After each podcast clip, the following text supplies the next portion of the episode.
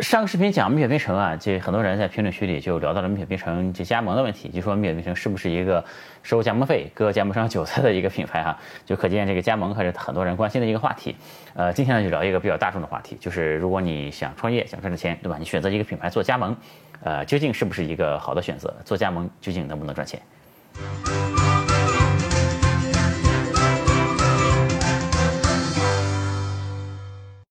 有趣的灵魂聊科技人文，我是李自然啊。今天和大家简单聊聊加盟店的这个问题。很多人在街边看到人家一个店火了，对吧？就想加盟人家的一个小店，特别火的一个小店。当然，还有一些人呢，他更认可一些更大的品牌，想加盟那些更大的品牌。这个我们分开来说啊。其实我见过很多这种情况了啊，就是说街边一个小店，他生意特别好，开得特别火，就会有人呢去和他联系，和店主联系，在小红书下面留言什么的，问我究竟能不能加盟你这个店，对吧？这个我从思路上呢是想交点钱学习一下人家怎么开的这个店，然后你去复制一个嘛。那这个思想呢，当然本身是没什么问题的啊，但是说它在实际操作中呢可能会有很多的问题。就首先呢就是这个店业绩很好，对吧？但是一个业绩很好的店，它能不能复制，就是它本身就是一个问题。就一个店火了和这个店能不能做连锁是完全不相同的一个概念啊。就因为你如果放连锁，就是说做加盟嘛，对吧？你要考虑这个店的长期的。核心竞争力在什么地方？然后这个店它这个门槛在什么地方，对吧？它如果有很多加盟商，它怎么来做管理？然后这个供应链怎么给各个店来供货，对吧？它其实是很复杂的一个问题。它和一个店找一个爆品就火了，这其实完全不是一方面的一个能力，对吧？这个而且呢，一个店火了呢，本身可能也是有运气成分在的。它就赶上那个天时地利人和，这个店主他事先可能也没想到能火，甚至说这个店他。怎么火的店主也不知道，对吧？所以说呢，你如果去加盟一个看起来很火的一个小一个小店哈，就是可能这个店主也想好好的教你，也想把你这个店给你弄好啊，但是他自己说实话他都不一定有能力能做好这件事儿，对吧？就是而且呢。就是这些小店啊，往往这个店能成功呢，和这个店主本身投入了大量的心血也有很大的关系啊。如果你再开一个店，这个店主本身不上心，就没有他的这个能力的话呢，这可能也是是干不好的哈。而且呢，这个店呢还有一个问题，就是经营这个店的人和这个店是不是相匹配？你这个人家这个店干火了，肯定说明这个店主和这个店的气质风格是相匹配的嘛。那比如说一个强迫症开着店，对吧？你让他一个粗枝大叶的人。来加盟一个这样的店，他这个肯定干不好的，对吧？或者说一个比较有品位、比较有逼格的一个网红店，对吧？你让一个审美很差、完全不在乎这些东西的人去加盟，也干不好，对吧？这个相反其实也是一样哈。比如说一个主打性价比的，就是 low low 的，但是卖的很爆那种店也有很多，对吧？那你要一个太有追求的人干，可能也干不好哈。呃，这个这是一个开小店，你去加盟可能会有这些各种各样的问题。就说这个小店干加盟，他可能本来就干不好，对吧？然后就他想好想干，可能也想好好干，可能也干不好啊。然后这个我们再看那些大品牌啊，还有些人就觉得，哎，那我是不是加盟一个大品牌，就是会好一些？但大品牌呢，其实很多所谓的大品牌，他也是想赚快钱的哈。就是一些品牌他开了几家店，这个店火了，然后他就马上开启这个收割联合收割机的这个模式啊。他其实也不是说。想长期去做这个店，因为做店呢，开店其实挺累的。你一个店一个月能赚多少钱呢？其实还是一个辛苦钱啊。然后他还不如放加盟，对吧？放加盟，你一个人加盟就交给他很多钱了。然后这个这个就赚快钱嘛，一下子全国各地开很多加盟店。然后所以说，其实有很多很有名气的品牌啊，他其实也没想就是怎么说呢，好好干加盟，或者说长期的去经营这个品牌，他其实也是想赚快钱嘛。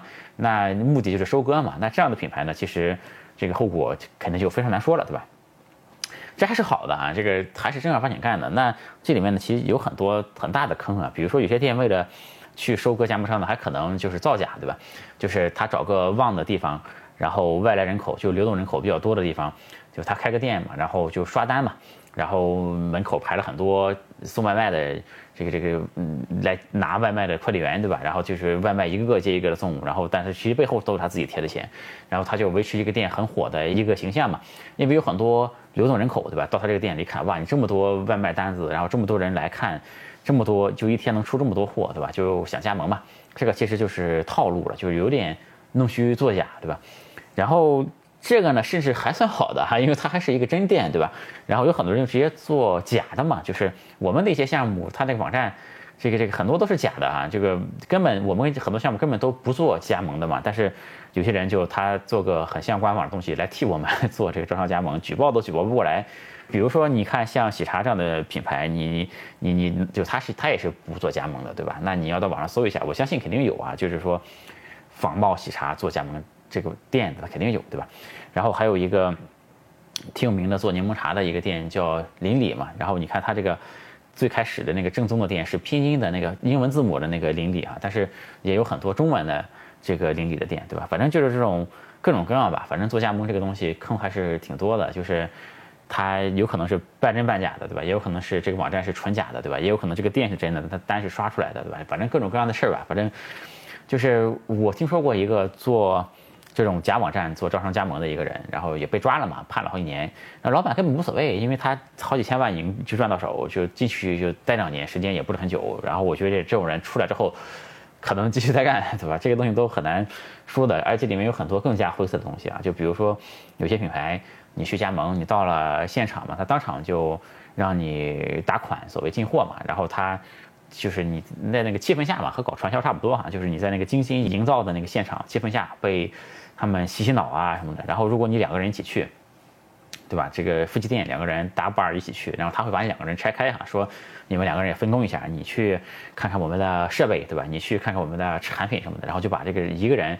按在一个小屋里面哈，就反正就是你一边哄一边也吓唬哈，反正就是说你不打款是不让你出那个门的哈，然后你打款就进货嘛，所谓进货对吧？然后最后发给你一堆不值钱的货，就是各种乱象其实都有啊，反正从很简单的造假刷刷单，然后到全部都是假的东西，然后到更灰色的东西，其实都有哈。所以说加盟这个事儿呢，坑还是挺深的。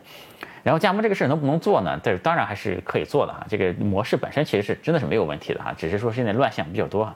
就我觉得首先，就如果想做加盟的事儿呢，可能有这么几个几个想法哈。就第一呢，你要就是识别一个真正值得加盟的品牌，就是你首先你不要被假网站骗啊。那个东西说实话，你智商没问题，仔细甄别一下，肯定都能看出来这个项目的真假。你稍微去调查一下，对吧？在我相信能成为我的观众的人，肯定这方面的分别，这个你只要是。不是太粗心，对吧？你用心去看了，肯定没问题。然后呢，就我觉得要看最重要的有个这个加盟店，它的这个品牌，它的产品怎么样，对吧？就是其实其实你我们做餐饮做消费看起来，其实这产品还是最重要的。你产品这好才是真的好嘛。然后你靠这个真的靠别的网红东西，那个都一时，对吧？你产品是一个经久不衰的，而且你要考虑到这个产品的生命周期问题，对吧？它是一个风靡一时的，还是一个能够日常消费的经久不衰的一个东西。所以我觉得最重要的是你判断一下这个产品究竟好不好，对吧？是不是好吃？是不是能够这个长久一些？这个是第一方面对这个加盟商的对品牌上的一个判断啊。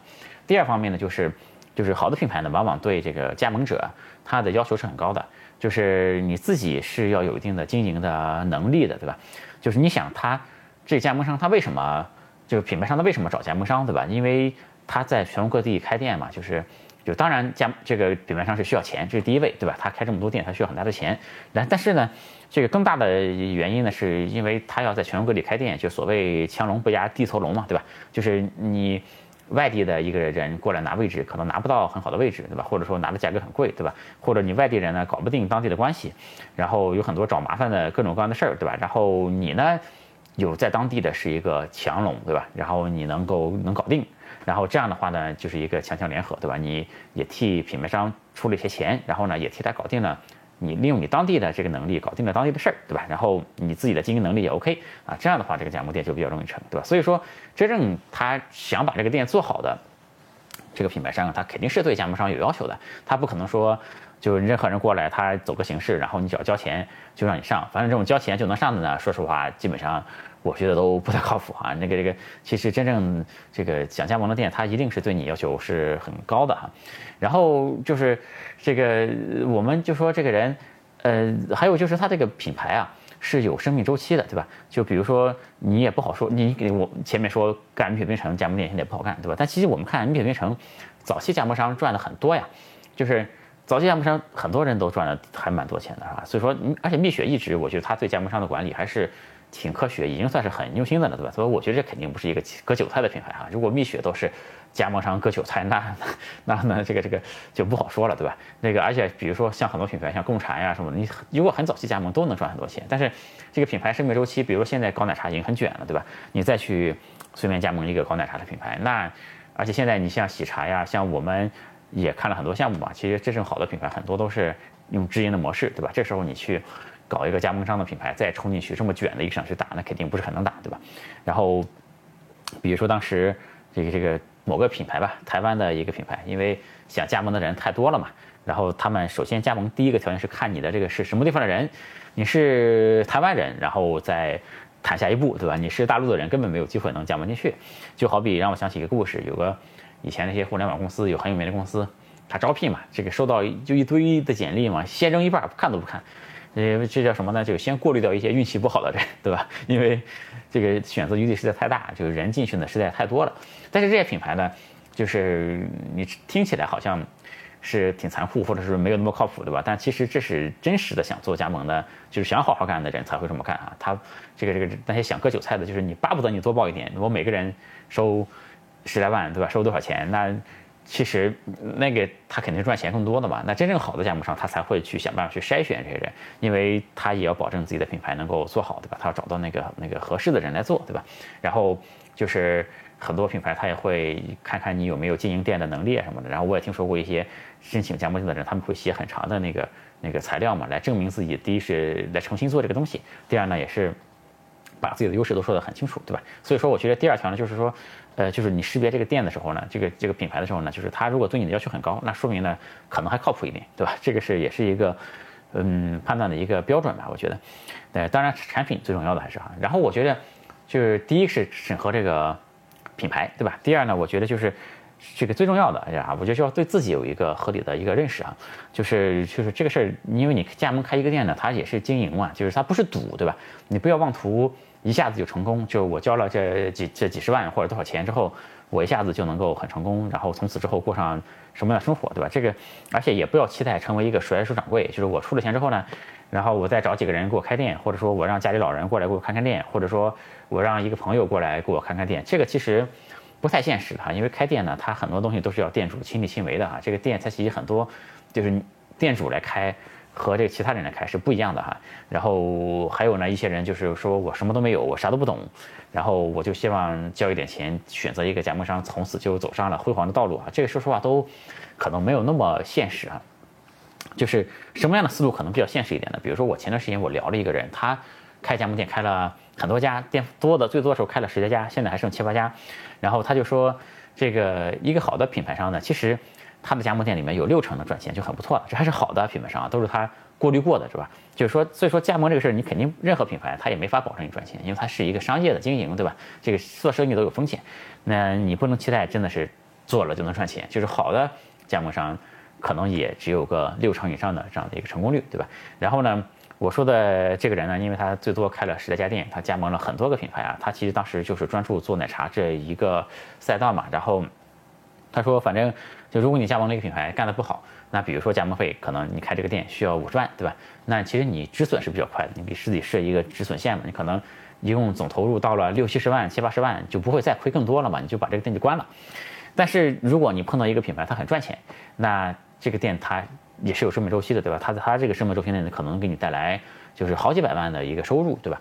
所以说他加盟的店呢，就是加盟了一些很多个品牌，有一些赚，有些亏，但是亏的那些呢。”就是亏的都有限，对吧？因为他很快就把店停了。但是赚那些呢，可能一个品牌能给他赚个几百万这样子。总体来看呢，还是赚了不少的哈。就我觉得，而且呢，就是他在这个过程中呢，因为他都是加盟的奶茶的品牌嘛，在这个过程中也积累了很多自己对奶茶品牌的这种和开店能力的这种理解呀、经验啊什么的。然后这样的能力呢，就也可以让他加盟到更好的品牌，对吧？因为人家也要求问你加盟过什么东西，或者说有没有开过店，他都很熟悉了，对吧？那这样的更好的品牌呢，他。如果如果你没经验的人，可能加盟进加盟不进去，他就能这个加入进去，对吧？那他也是，而且他也了解品牌方的一些想法，比如说他在和别的加盟这个想加盟的人竞争的时候，他就会写一段话嘛，然后说把他的优势说得很清楚，对吧？那像这样的人呢，我觉得他还是有一个正确的一个预期的，就是说我加盟店我也不一定赚，对吧？但是我加盟店呢，如果是不行，我就快速的止损掉它；如果行呢，我就让他多跑一段时间。然后在这过程中呢，我也收获了对行业的理解啊、开店的经验啊什么的，这样我也方便我后面做后面的事情，对吧？这个，哎，我觉得像这样的加盟的方式呢，就是相对来说更正确一点，对吧？而且对自己有一个资金的管理，我不是说。我的所有的钱，我就是赌这一把，我就要干这个东西，对吧？这个这一把呢，我如果赌亏了，那我还可以干别的。然后或者说，这个你有很多人，他他以前也没开过店，对吧？他开第一家店，他也不知道怎么开，他找一个相对比较大的、比较成熟、靠谱的一个品牌。然后这样的话呢，我开一个店，首先呢，我有可能能赚钱；另外一个呢，我也能在这个里面学习开店的一些知识，对吧？说不定将来我也能创立自己的品牌或者怎么样，对吧？如果你是奔着这样的一个。心情和目的，那我觉得可能就是更健康一点，对吧？他不是说很多人我交了钱之后进来就一定要怎么样，对吧？其实我听说过太多这样的案例，比如说有一个这个这个有一对那个老年夫妻嘛，然后他们是当教师的，这赚了一辈子的钱给儿子开个搞加盟的店，到最后也没搞成，然后这对夫妻就就闹嘛，反正到到公司总部要死要活要怎么怎么样。但你说这个事儿呢，挺可怜的哈，但是。根本来说呢，还是就是说对商业这个事情啊，他没有一个正确的看法和理解啊。然后我觉得第三条呢，就是第一条是你识别这个品牌，对吧？第二条是你评估自己的能力，对这个事儿有一个正确的认知，对吧？第三条呢，我觉得就是你最好能找那些已经加盟了这个品牌的人聊一聊，就是你不能听厂商单方面的宣传啊，你不能老去看他那个样板店干的怎么样啊，你去找一些和你一样就是真实去加盟这个店的人，然后问问。你加盟之后的这个体验是怎么样的？你的店是怎么样的，对吧？这个干的过程中遇到什么坑，有什么困难？然后是不是说的像这个加盟商说的一样好，对吧？然后这个里面是这个，反正我是觉得你这种基础的是这个打探情报的能力、社交的能力肯定要有的，对吧？然后你去找一些这样的人去谈一谈，再去做这个加盟的。这个决定嘛，就是任何大的决定，你不要做的太快，对吧？你去了加盟商的总部，让人一忽悠，马上就交钱了，那肯定不太行。然后这种大决定，肯定还是得尽量慎重去做。然后不管他们说的再好，对吧？你也去再和其他的开过这个店的人去聊一聊，对吧？所以说加盟这个事儿呢，就是说肯定是能干的，但是呢，在我看来，它也是一个坑特别多的一件事。而且呢，这个做加盟呢，毕竟说实话，上限没有那么高。这一段说的不是很严谨，所以再做一个补充。加盟这个生意呢，其实也是可以做的很大的。比如说麦当劳中国的这一部分，其实就是麦当劳一个很大的加盟商，对吧？在美国呢，也有很多专门做加盟的那种很大的公司。但这些生意呢，其实对资金、对运营各方面的门槛都非常的高。我们今天主要是讨论创业做加盟嘛，那这些也不在我们的讨论范围之内。毕竟你不可能靠加盟做出一个很伟大的一个企业来，对吧？那个是真正伟大的是总部的那个品牌，他们的上限就很高嘛。但是你开几家加盟店，那你也就是赚一个开店的这个钱，对吧？那所以说呢，我肯定不会去考虑做这样的生意啊。所以说这一块呢，这个也只能给大家说个思路，因为我自己了解的也不足够多。那我这边就是肯定不会去做加盟店啊，就是因为这个怎么说呢？很多时候。这个你投入的钱多少可能是很次要的哈，这其实更能拉开这个商业上面的差距的是创始人本身的这个水平和这认知能力，对吧？你比如说，其实你自己创一个一个品牌，只要你能力够，其实不难，对吧？你创一个，你开一个店，创一个自己的品牌，三五十万也可以做这个事儿，对吧？但你加盟可能也要花这个钱。那对于那些更可能对于那些很优秀的那种对品牌本身把握能力很强，然后也知道该怎么开店，也知道怎么打造一个品牌，也知道。对吧？怎么去各种各样的成熟的他创很成熟的创始人，他肯定会选择，就是比如说他自己去开一个品牌，他不会去搞加盟，对吧？但如果你这个就是说没搞过，那做品牌肯定是更难，对吧？那如果你都没有成功的开过什么店，然后你想去，对吧？那这种情况下开加盟也是一个不错的选择。但是你要注意前面这些东西，就是你一定要好好的去这个识别，对吧？这个还有呢，就是说这个也给这些已经。是做品牌的这人说一声啊，就是大家别往那个邪路上面走哈，这个千万别干搞加盟骗人的这种事儿啊。因为说实话，我觉得你真骗人的，骗投资人都还好啊，因为投资人他专业嘛，你骗了一个专业的人，那说明他他不够专业，他认栽对吧？但你骗了这些，这个这个这个，他他他一辈子的积蓄拿出来，抱着很大的对未来生活的希望跟你开个店，然后最后干赔了，他自己本身对自己的预期也不正确对吧？然后这个你去赚这种钱呢，我是觉得是不太行的。